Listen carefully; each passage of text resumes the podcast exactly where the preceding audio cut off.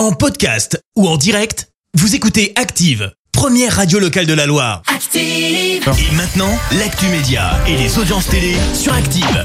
Avec Clémence Dubois Texero, comme d'hab, on débute avec les audiences TF1 en tête hier soir. Et oui, avec la série HPI hein, qui a une nouvelle fois attiré plus de 8 millions et demi de fidèles, euh, ça représente 41% de part d'audience. Euh, Derrière, on retrouve France 2 avec Envoyé spécial. Euh, France 3 complète le podium avec le film L'armée des ombres. Quoi, quoi, quoi, quoi, quoi, quoi, comment ça, un épisode de Plus belle la vie demain soir? Eh bah oui, sur France 3, hein, c'est pas habituel, mais la chaîne a décidé de diffuser un épisode demain, un samedi donc. Pourquoi? Eh bien parce que l'épisode d'avant-hier a été déprogrammé en raison du match entre Roublev et Silic à Roland-Garros. Le but, bah, c'est donc juste de rattraper le coup auprès des fans de la série.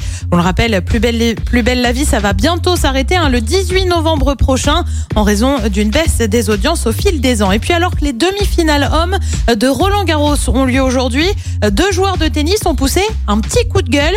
Ces deux joueurs, c'est qui? Bah, C'est Rafael Nadal et Novak Djokovic. En cause, un match diffusé de 21h à 1h du matin pour l'écart, hein, qui s'est soldé par une victoire de l'Espagnol. Seulement voilà, l'horaire serait trop tardif pour les joueurs.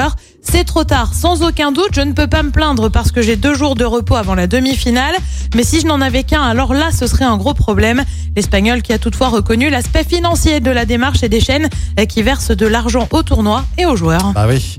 Allez, qu'y a-t-il de beau ce soir à la télé Et bah sur TF1, c'est le grand concours des animateurs. Sur France 2, c'est la série Candice Renoir. Sur France 3, on parle One Man Show. Et puis sur M6, bien évidemment, bah c'est le foot avec France-Danemark dans le cadre de la Ligue des Nations. C'est à partir de 20h45. Merci beaucoup. Retour de Clémence, ce sera tout à l'heure 10h et ce sera pour l'actu.